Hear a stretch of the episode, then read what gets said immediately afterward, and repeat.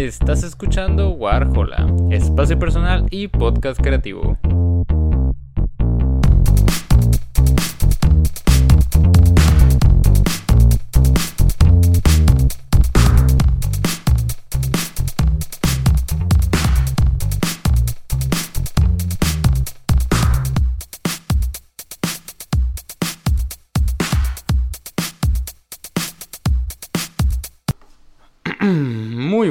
Todos, bienvenidos a un nuevo episodio de Warhola en temporada de lluvias y en esta ocasión vamos a estar hablando sobre los... ¡Ay! Estoy usando gorra, por eso acabo de chocar contra el micrófono. Pero el día de hoy vamos a hablar sobre los primeros tres capítulos de esta tercera temporada de The Voice, esta serie del género de superhéroes que, que pues bueno, la neta, creo que eh, para este punto ha de haber muy poca gente que no sepa de qué trata The Voice, pero para aquellos que, que, no estén tan al tanto y sigan este podcast, pues The Voice es una serie que adapta el cómic The Voice del mismo nombre y, y, pues es como esta historia en la que eh, este universo en el que los superhéroes existen en la vida cotidiana, son parte de, de la cotidianeidad de, de la vida mundana en este universo. Y pues digamos que es como una sátira de cómo serían realmente la vida si existieran los superhéroes, ¿no? Tenemos pues una empresa que se encarga de el marketing, de cuidar todas las... Eh, todo el cochinero que hacen estos superhéroes, todo el desmadre que hacen eh, de vez en cuando, sus escándalos, tratar de esconderlos, eh, generar películas, generar merchandising. Es, un, es una crítica un poquito a... Pues eso, a, cómo sería acoplar a seres con superpoderes en nuestra vida cotidiana. Y, y realmente el desmadre que sería, ¿no? O sea, es... Es eh, una versión muy catastrófica de esto, pero yo creo que es una de las versiones más acertadas de... Y pues tenemos a este grupo de de gente normal, de gente cotidiana, que serían los muchachos, que serían The Boys, eh, en esta misión por tratar de eh, eliminar, de terminar con la existencia de todos estos superhumanos, ¿no? Es básicamente la trama de, de esta serie. Y pues, eh, en esta tercera temporada continuamos directamente con los acontecimientos donde terminó la segunda temporada, ese eh, increíble clímax con eh, la revelación de Stormfront como, como personaje nazi y, y pues bueno, ¿no? Este, este enfrentamiento final que terminó con... Bueno, antes de decirlo, eh, obviamente este episodio, este podcast, tendrá spoilers tanto de la segunda temporada de The Voice como de estos tres episodios que han salido. Entonces, pues obviamente, para la gente que no ha visto nada de The Voice, les recomiendo no escuchar este episodio, por más que disfruten de escuchar mi melodiosa voz. Y eh, también, pues, si ya la vieron, pues pueden quedarse, en el problema, pero pues que sepan, que estén enterados que va a haber muy posiblemente spoilers para hablar más eh, detalladamente y poder expresarme de la mejor manera. Eh, y pues como digo, cómo llegamos como, por ejemplo, al clímax con la muerte de, de Becca, ¿no? La pareja de, de Butcher. Y, y, pues sí, ¿no? Tratamos de retomar todo eso desde donde quedó la temporada pasada. Y, y me sorprendió mucho porque esta primera, estos primeros episodios y concretamente el primer episodio empieza muy fuerte. O sea, eh, bueno, para la gente que ya, ya ha visto las dos temporadas anteriores, pues yo creo que no le sorprende tanto la agresividad, la sangre y lo bizarra que es esta serie en general. O sea, es una versión muy exagerada y es una versión muy cruda de, pues obviamente, de, del género de superhéroes. Pero tenemos una muerte en el primer episodio que para mucha gente, bueno, quizás algunas personas recuerden cuando estuvo de moda eh, las teorías con respecto al final de Avengers, cuando, cuando se lanzó Avengers Endgame. Y, hay una muerte en el episodio 1 de esta tercera temporada que hace referencia a una teoría y... Pues sí, a una teoría que... Que la verdad se hizo muy... Muy cagado, güey. O sea... se me hizo muy chistoso que adaptaran eso, bueno, de una manera similar o que existiera la referencia y que sobre todo se animaran a, a mostrar una muerte así, ¿no? Porque pues realmente tenemos una persona explotada a partir de... Bueno, no la voy a decir a detalle, pero pues cualquier persona que haya visto ya este episodio sabe a lo que estoy hablando. Y... Y la verdad fue... fue un buen comeback. Creo que esa muerte en específico, estando a los primeros 12 minutos del episodio, eh, pone ya mucho en contexto en qué serie estamos, eh, a qué hemos vuelto y, y sobre todo lo sentí mucho como un, como un, un recibimiento, ¿no? De parte de la serie de estamos de vuelta y, y, que sepan que, que, no hemos perdido el toque, ¿no? Que si la temporada pasada fuimos bizarros, si la temporada pasada fuimos crudos, volvimos y volvimos todavía peor. O sea, peor en el buen sentido, ¿no? En el sentido más bizarro de la palabra. Y, y fue muy chistoso, fue muy curioso. Eh, tenemos también esta nueva dinámica que, bueno, al menos durante el primer episodio, esta dinámica de cómo Huey está trabajando en bot, eh, manejando como esta dinámica de, de, ir en búsqueda de otros superhéroes eh, para tratar de pues arreglar sus desmadres, pero utilizando a los muchachos como medio para encontrarlos, para eh, retenerlos, para interceptarlos. Y de ahí, pues, su destino se ve decidido por Butcher y los demás, ¿no? O sea, ya si eh, dicho superhéroe vive o muere, pues ya es decisión de Butcher. Pero, pero esta dinámica fue interesante porque la verdad, el final de la temporada pasada me había dejado como muy intrigado porque pues vemos como eh, Huey y, y Mother's Milk tal cual no se separan del grupo, simplemente toman como caminos separados. Y por ejemplo, Huey pues decide eh, eh, acoplarse al, al, equipo de la senadora, que, que, termina siendo este equipo de, como digo, de búsqueda de más superhéroes por, por ir capturando de alguna manera y por ir reglamentando a estos superhumanos. Y pues Mother's Milk pues se va por su lado, ¿no? Para, para cuidar a su hija. Entonces, este final de temporada me había dejado como muy intrigado de... Mmm, pues no es el final que yo esperaba, no sabía como qué esperar, no sabía en qué iba a acabar y... Y... Y pues bueno, al menos regresar a esto y no sentirme como tan incómodo o tan distanciado de la dinámica tan del grupo original, pues, de, tan de los muchachos. Eh, creo que empezó a llover. Eh, pues fue bueno, ¿no? O sea, fue diferente, pero no lo sentí incómodo y no lo sentí tan extraño como yo pensé que iba a ser eh, en el final de temporada pasado.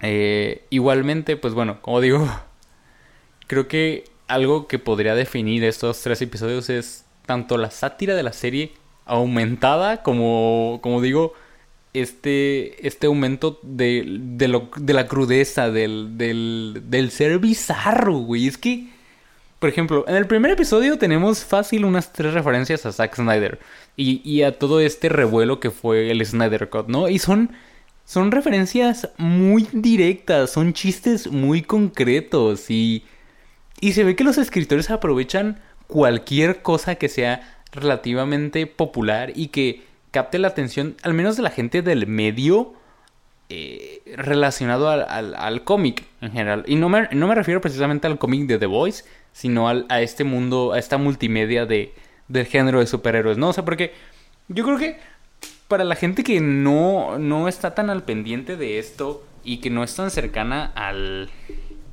como al fandom de, del género de superhéroes, pues este tipo de referencias y estos chistes, por ejemplo, a lo que fue el Snyder Cut, pues no le van a, le van a entrar y le van a salir por otro lado, ¿no? O sea, van a pasar como sin pena ni gloria. Porque sí, como digo, son chistes como muy concretos, pero para uno que sí estuvo como viviendo eh, esa época y entiende el contexto, son una gloria, en verdad son una gloria. Porque, por ejemplo, siento que son... Bueno, son muy buenos, a, mi parecer. Mm, son como easter eggs, son como joyas escondidas. Pero creo que el problema radica en que hay mucha gente que no los va a entender y aparte en muchos años esto ya no va a tener contexto. O sea, por ejemplo, eh, es muy eh, cachable. No sé si la palabra esté bien. Es, es muy. Es muy distinguible esta referencia, este chiste, por ejemplo, al Snyder Cut. Porque la película no tiene ni un año de, haberla, de haber sido lanzada. O sea, el Snyder Cut es de 2021. Entonces, pues hay una, hay una relación fresca de la gente entre, ah, ok, es por esto o... O sí, no, o sea, no tiene tanto tiempo. Entonces, sí, para la gente que tiene al menos eh, un año, ¿no? De, de, saber de la existencia de la Snyder Cut, no me imagino para la gente que llega a The Voice en cuatro años, por ejemplo. O sea, que, que de verdad va a tener cero contexto de esto. O, o la serie en 10 años. No funcionaría de la misma manera este chiste a como, por ejemplo, ver Malcolm. Porque Malcolm tiene. Eh, tiene una sátira y tiene un, un, humor. Creo que muy general. O sea, que, que puede quedar a mucha gente.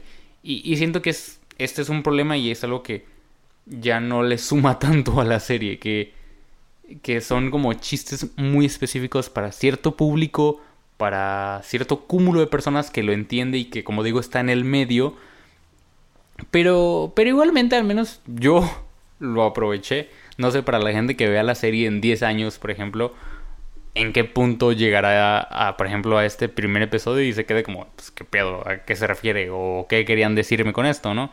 También, por ejemplo, hay un chiste eh, con respecto a Bot Plus, que es una clara referencia a mil y un eh, servicios de streaming que no tuvieron mucha imaginación para ponerle un plus a su nombre y quedarse con eh, con esa plataforma. Y, pues nada, ¿no? Se entiende. Eh, además de eso, pues bueno, creo que en general disfruté mucho estos primeros tres episodios, pero sentí que les faltó algo, no sé cómo explicarlo, como que, por ejemplo, cuando salió los primeros tres episodios de la temporada pasada, de la segunda temporada, como que sí me había sentido satisfecho, o sea, fueron como tres primeros, primeras pruebas de lo que iba a ser la temporada, pero pruebas muy fuertes. O sea, incluso ahora la neta no me acuerdo qué pasaban en esos primeros tres episodios concretamente. Me acuerdo de detalles de la temporada pasada, pero siento que a estos episodios les faltó algo. O sea, los disfruté mucho y son, incluso es irónico porque son tres capítulos muy intensos, pasan muchas cosas en estos tres primeros episodios, pero pero igual tuve esta sensación como de, güey, falta algo, hay, algo que no me hacía clic. Y, y bueno, los episodios los vi hace casi una semana. Este episodio sale mañana, probablemente, mañana o pasado, hoy es jueves.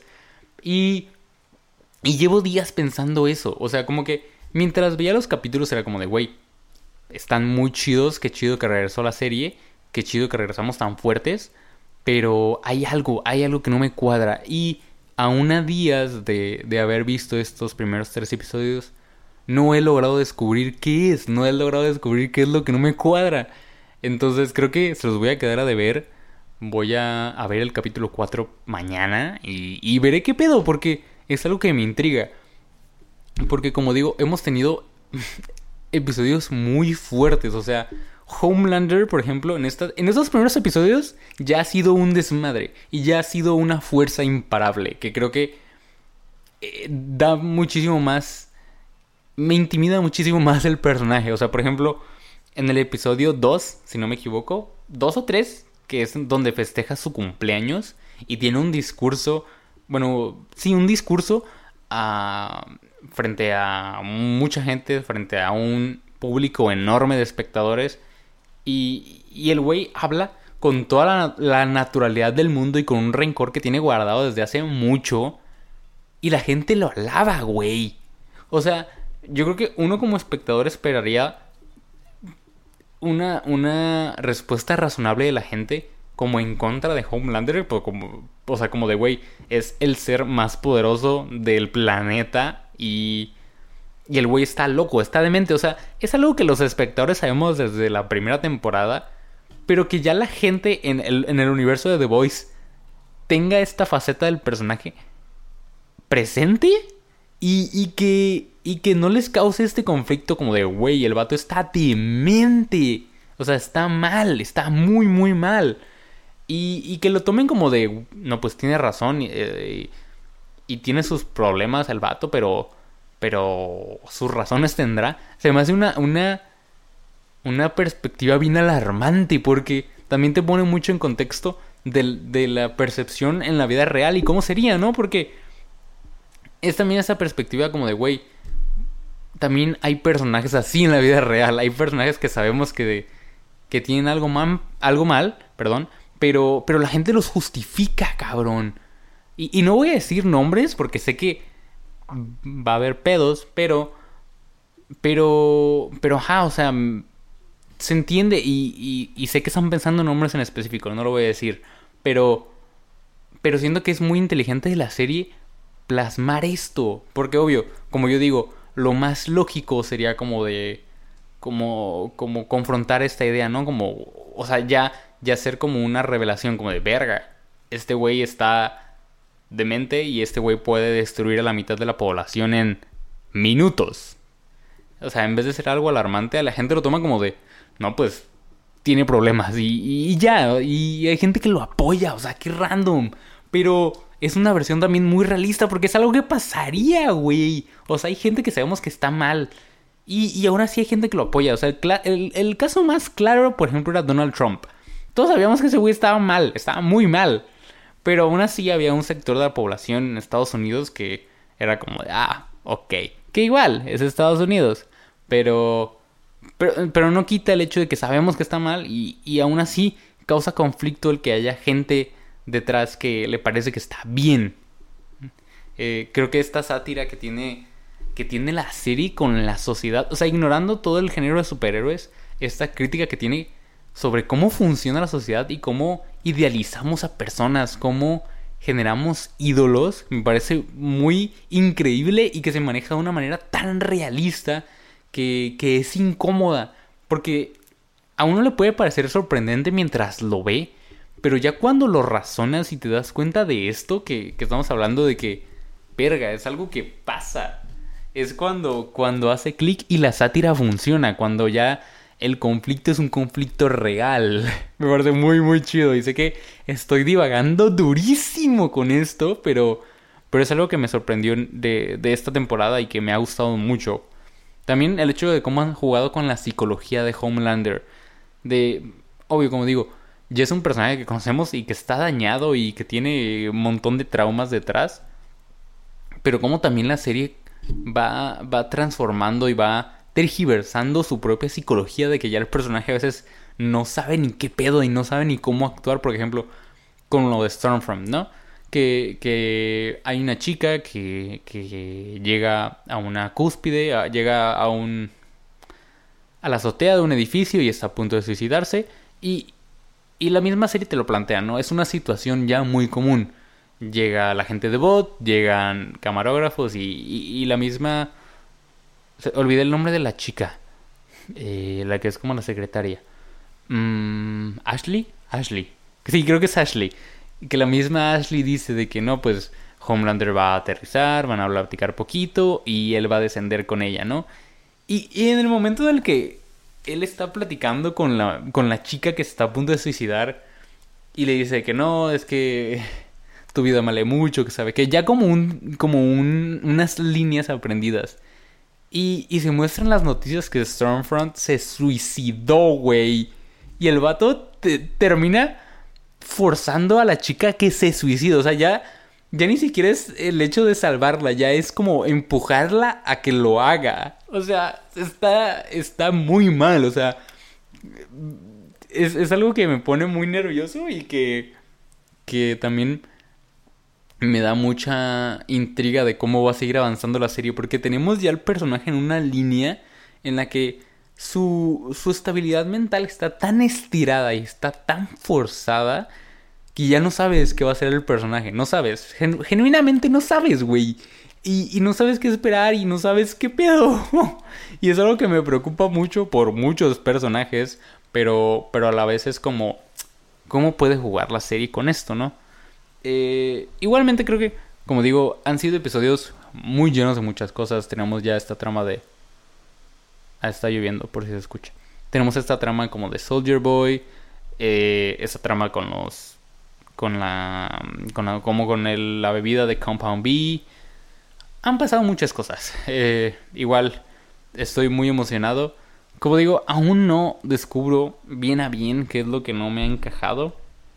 Porque, pues bueno, creo que regresaron de una manera muy fuerte. O sea, empezaron ya con una confrontación muy fuerte, con una confrontación que se ve que va a durar toda la temporada. Establecieron ya tramas muy interesantes que para desarrollar durante una temporada me parece muy bien. Eh, los arcos que piensan adaptar también se me hacen pues bastante chidos, bastante un poquillo arriesgados por, por ver hasta qué punto pueden mostrar esto en televisión. Pero pero sí, creo que definiría estos episodios y esta temporada por lo que veo que va a ser mucho más bizarra y mucho más agresiva y mucho más de todo en general. Eh, y, pues nada, no sé qué más decir. Me la pensé. Me la pensé. Me, pasé mucho tiempo pensando sobre qué decir estos episodios, pero creo que al menos en estos 20 minutos que llevo hablando solo, eh, he podido expresar un poquito lo que he pensado.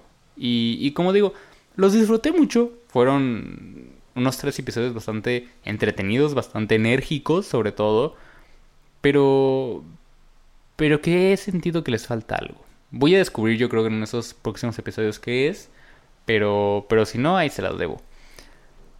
Eh, yo creo que con esto llegamos al final de este episodio. Muchas gracias por escuchar este podcast hasta acá. Y, y pues nada, nos vemos la siguiente semana hablando otra vez sobre The Voice. Eh, este domingo tenemos una entrevista muy chida. Vayan a pasar a escucharla el domingo por la tarde.